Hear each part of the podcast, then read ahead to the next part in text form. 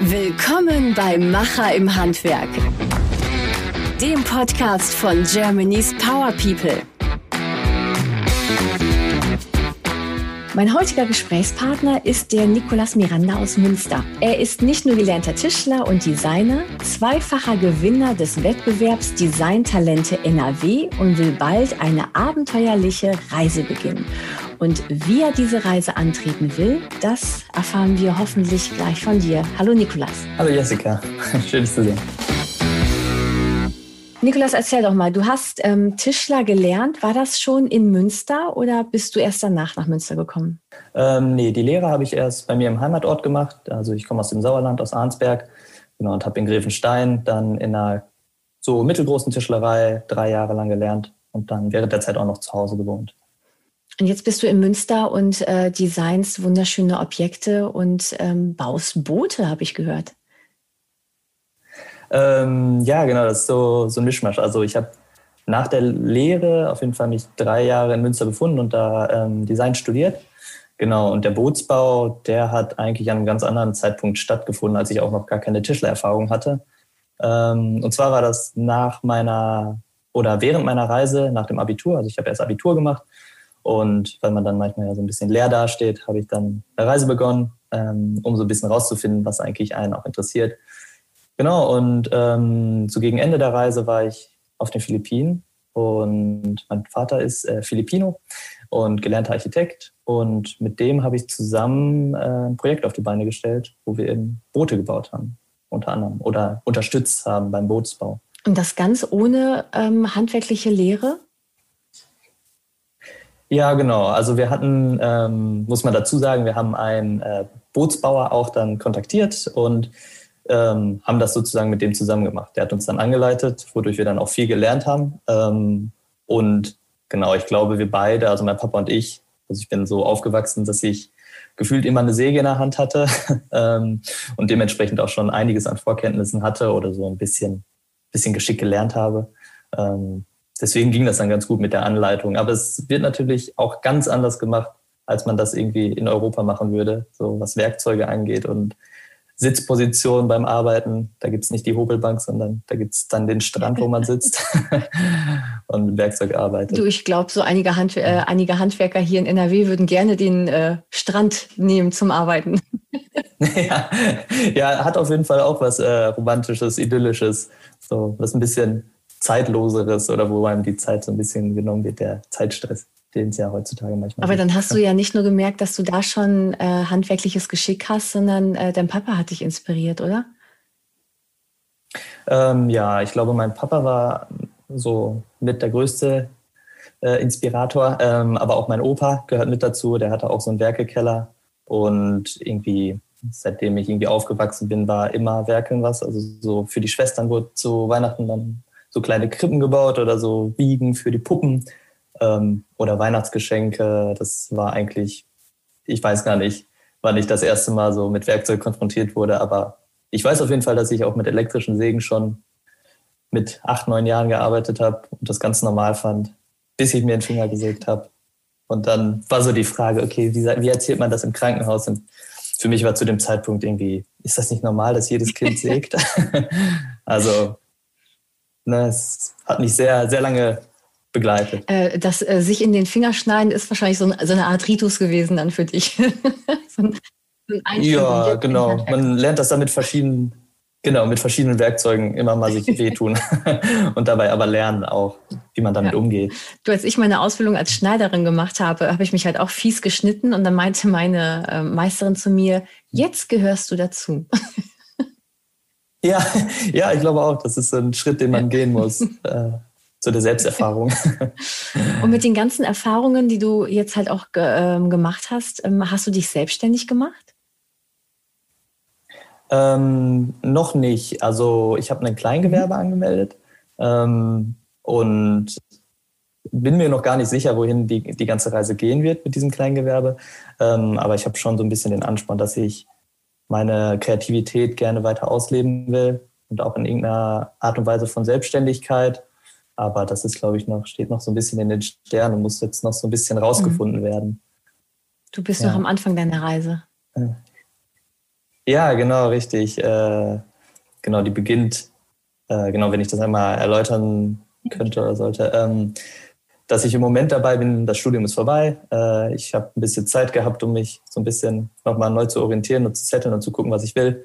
Und im Moment ist ja ein ganz großer Wunsch danach, ein, ein Auto auszubauen. Das Auto besitze ich bereits. Der Ausbau beginnt jetzt so langsam, ist in den Kinderschuhen.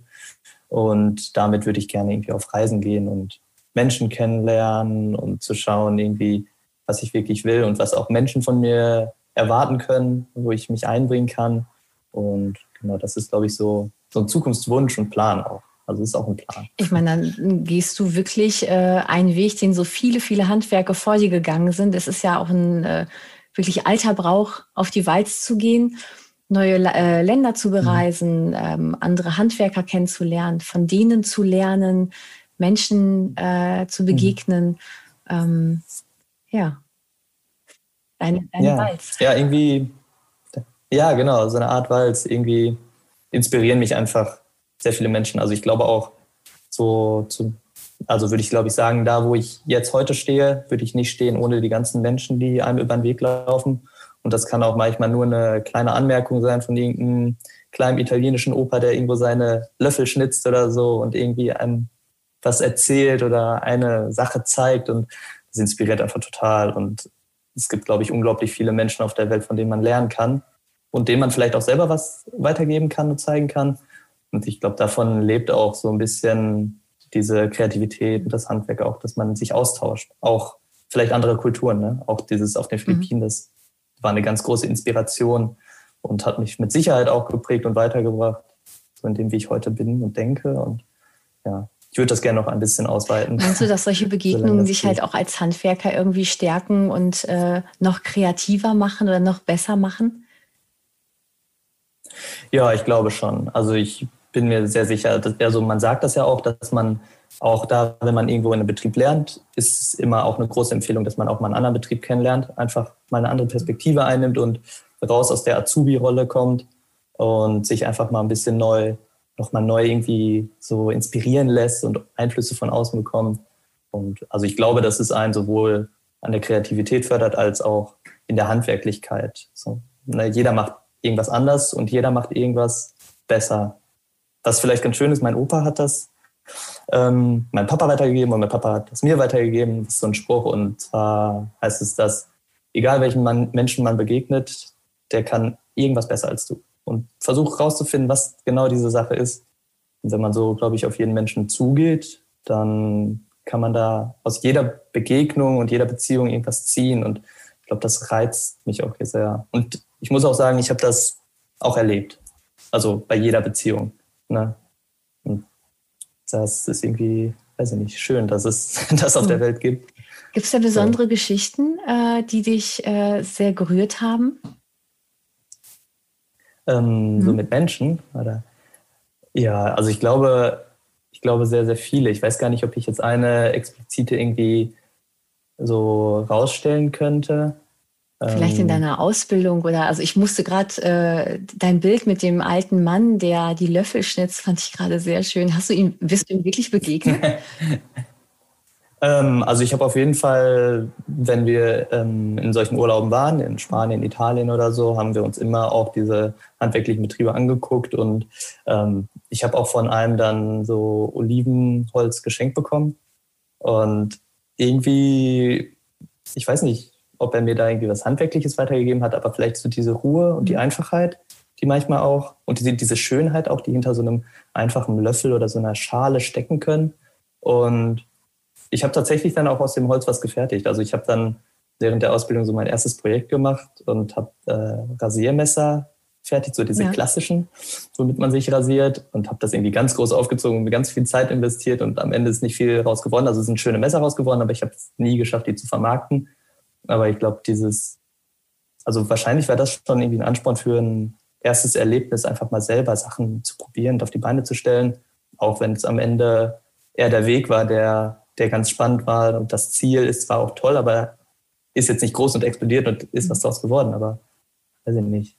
Ich glaube schon, dass das zum Beispiel vielleicht ein Ereignis Ja, aber wie war. du schon sagst, der Weg ist das Ziel. Ne? Also ganz oft ist es ja so, dann ja. ähm, redet man mit einem jungen äh, Menschen, der noch gar nicht weiß, welchen Weg er gehen soll und ob er vielleicht Tischler oder ähm, Metzger oder Konditor lernen soll. Und ähm, ganz oft ist einfach äh, das Ziel, sich überhaupt auf den Weg zu machen. Und du machst dich in deinem ja. Leben und auch mit deiner äh, Art ganz oft auf den Weg. Du hast jetzt schon so viel erreicht, hast zwar vorhin gesagt, ähm, dass du noch gar nicht angefangen hast irgendwie mit der Reise, aber ich glaube, du bist schon längst auf deiner Reise. ja, ich glaube wohl auch. Ich glaube auch, dass es das, was ich vielleicht auch gelernt habe, dass es manchmal äh, egal ist, was man gerade tut, solange man irgendwas tut und dann passieren Sachen und kommen auf einen zu deswegen bin ich auch sehr zuversichtlich mit der Reise. Also auch als ich die Ausbildung an, angefangen habe, dachte ich so, ja, ich mache jetzt erstmal eine Ausbildung von zu Hause, mal gucken. Und dann kommen so die ersten, weiß ich nicht, diese, dieser, dieser Ansporn von außen und man fängt an Sachen zu machen und fängt auch an, sich so umzugucken bei den ersten auch Wettbewerben oder sonst was und fängt da an, so anzudocken und zu gucken, was das bringt und was daraus dann resultiert, das kann man manchmal gar nicht kann man eh nicht steuern. So, das kommt dann. Und es kommt immer was Gutes, glaube ich. Wie, die Kölner sagen, jetzt kütt wird kütt, ne? Es kommt, wie es kommt. Ja, richtig. Ja, ja, ja, das ist wirklich so. Ja. Die Kunst ist dann immer für uns Handwerker, das Beste daraus zu machen. Ja, ja, definitiv. Und das kann man, glaube ich, auch. So. Auch wenn man manchmal denkt, was ein Mist. Und dann denkt man nachher doch, oh, auch was dabei gelernt. Okay. Bist du mit einem äh, bestimmten äh, Ziel an die Wettbe äh, Wettbewerbe rangegangen? Also ähm, wieso hast du da mitgemacht? Ähm, ja, interessant. Also ich glaube, also der erste Wettbewerb, wenn ich so zurückdenke, war der Wettbewerb von der Frankischen Stiftung. Das ist ein Wettbewerb, der wird von der DDS, das ist eine Zeitschrift, der Deutsche Schreiner, wird das mal ausgetragen, ich glaube jedes Jahr. Und da gibt es verschiedene Kategorien und natürlich ist es ganz inspirierend, erstmal die anderen Menschen so zu sehen und so, wow, was die alles können und was die machen. Und dann fragt man sich vielleicht auch selber, was, was kann man? Und man, also ich glaube, ein Teil ist natürlich sich selbst fordern. Ähm, ein Ansporn gibt natürlich auch das Preisgeld, muss man auch ganz klar sagen. Ne? So, zumindest bei dem Wettbewerb war so der erste Ansporn. Aber mittlerweile ist es, glaube ich, eher das, was daraus resultiert. Also diese Menschen, diese also mir geht es auch, glaube ich, nicht so, so stark darum, irgendwie, man muss den Gewinn abräumen. Natürlich ist das irgendwie auch eine sehr, sehr schöne Anerkennung, aber es ist auch schon eine sehr schöne Anerkennung, wenn die Arbeit irgendwie nominiert wird, auch wenn sie am Ende nicht gewinnt. Das ist irgendwie auch, auch vollkommen in Ordnung. Ähm, weil ich auch, also ich habe ja bei dem Wettbewerb teilgenommen und habe da auch gewonnen als, weiß gar nicht, Newcomer war es, glaube ich, Newcomer-Designer oder so oder junges Talent, ich weiß es gar nicht genau. Ähm, Genau, und danach hatte ich die Chance, irgendwie ähm, für, die, für den nächsten Wettbewerb mit in der Jury zu sitzen. Und das war einfach auch ein Riesengeschenk und ein Riesenerlebnis. Und da war der Wettbewerb dann auch sehr schön, aber schön war es auch dann irgendwie dieses Jury-Erlebnis mal durchzugehen und genau, was so daraus entstanden ist. Und war natürlich dann auch Ansporn, weitere Sachen zu machen, also mich bei weiteren Wettbewerben irgendwie, weiß ich nicht, mich, mich mit einzubringen und einfach ein bisschen zu schauen, was, was funktioniert, was funktioniert nicht. Ne? Also es gab auch Wettbewerbe, da wird gar nichts genommen, dann muss man das auch hinnehmen, dann bewirbt man sich. Ah, das ist äh, zum Beispiel Design, äh, Designtalente. Da hatte ich mich äh, zwei Jahre zuvor auch beworben.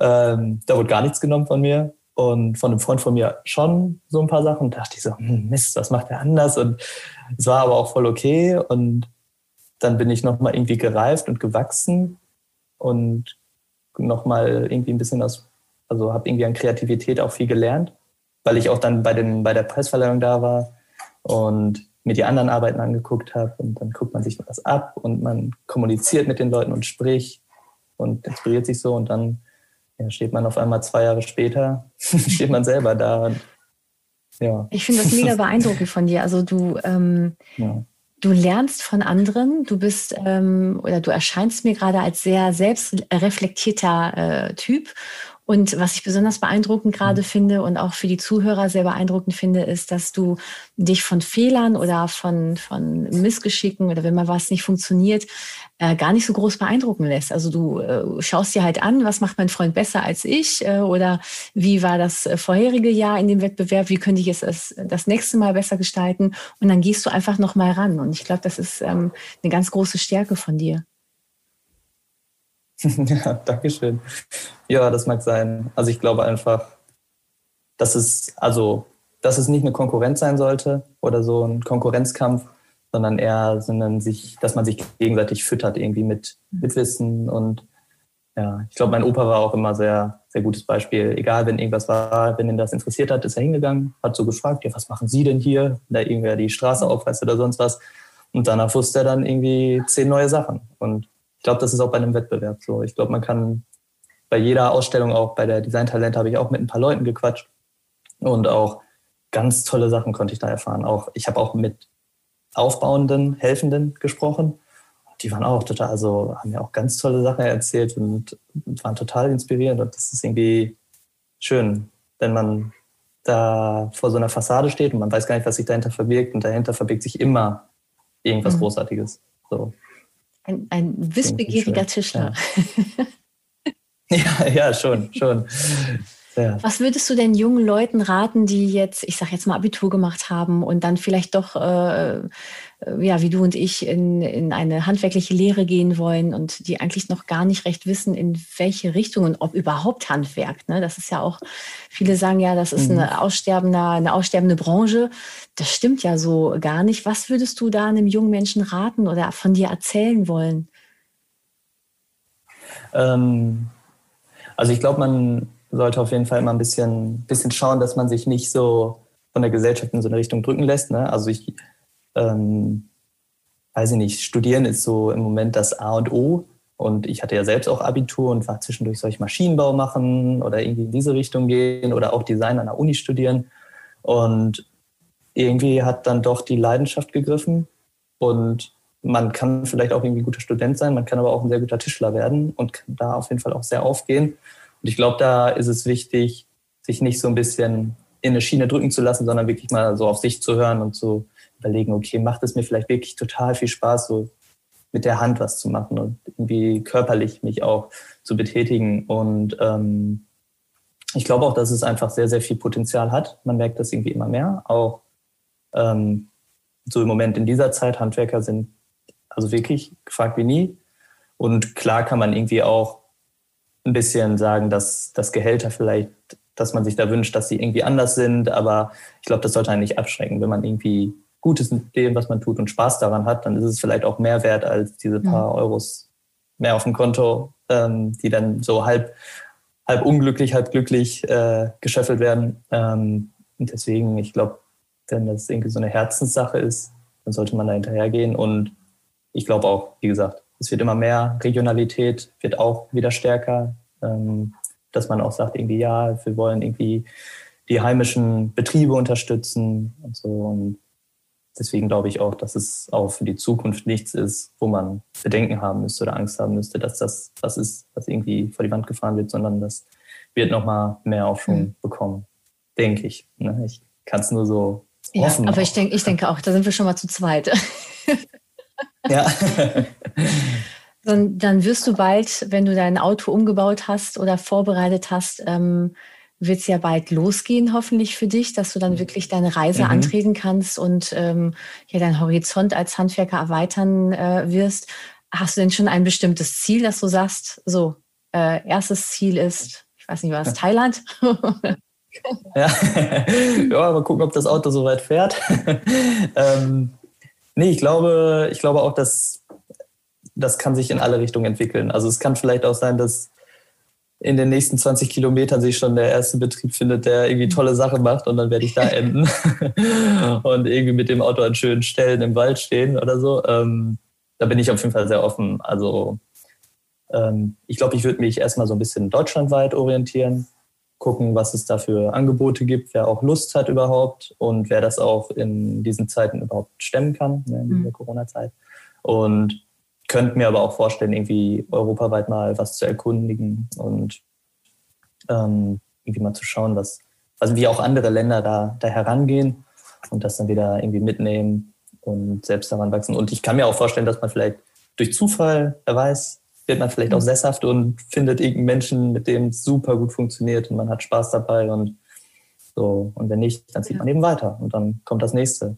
Aber ich habe ich hab noch keinen Plan, nee. Also wenn das irgendwer jetzt gerade hört und Lust hat, mich mal irgendwo an die Säge zu stellen oder sonst was, dann äh, ne, du, du spielst mir komplett in die Karten. Ich wollte nämlich gerade äh, genau das Gleiche sagen. Also wenn das jetzt äh, hier jemand hört und eine Idee hat, äh, wo der Nikolas mal hinfahren könnte als Tischler, wo er seine Kreativität ähm, ja, dazugeben könnte und vielleicht auch was, was lernen könnte, dann könnt ihr euch sehr, sehr gerne melden. Die Kontaktdaten werden ja später auch in dem Feed von dem äh, Podcast äh, zu sehen sein und ähm, wir geben das sehr, sehr gerne dann an den Nikolas weiter. ja, schön. Schauen wir mal, ne? Ja, super. Ja. Cool, Nikolas, das war ein mega nettes Gespräch mit dir. Ich ähm, äh, speichere dich jetzt ab als Nikolas Tischler mit Tiefgang und Herz. er war wahrscheinlich ne, auf Vorsee. Tischelbaut. Ja, wahrscheinlich mit hohen Wellen und mal Flaute, genau. mal sehen. ich wünsche dir für deine äh, Reise ganz viel seelischen Rückenwind und kreativen Rückenwind und ähm, dass sich deine Segel ganz, ganz weit äh, tragen, du super viele Leute kennenlernst, die halt genau die gleiche Liebe zum Handwerk haben wie du und ähm, mit denen du halt gemeinsam wachsen kannst. Ich sage Dankeschön für das wunderschöne Interview. Ja, danke schön, Jessica. Ich hoffe, das wird so und bin mir sicher, das wird so passieren. Und danke auch für das Interview. Es hat sehr viel Spaß gemacht. Danke. Du meldest dich, wenn du zurück bist. ja, genau. Wenn ich nicht für immer verschollen bin. Alles klar. Mach's gut. Tschüss. Ja, tschüss. Das war Macher im Handwerk, der Podcast von Germany's Power People. Mehr Informationen und alle Podcast-Episoden auf germanyspowerpeople.de.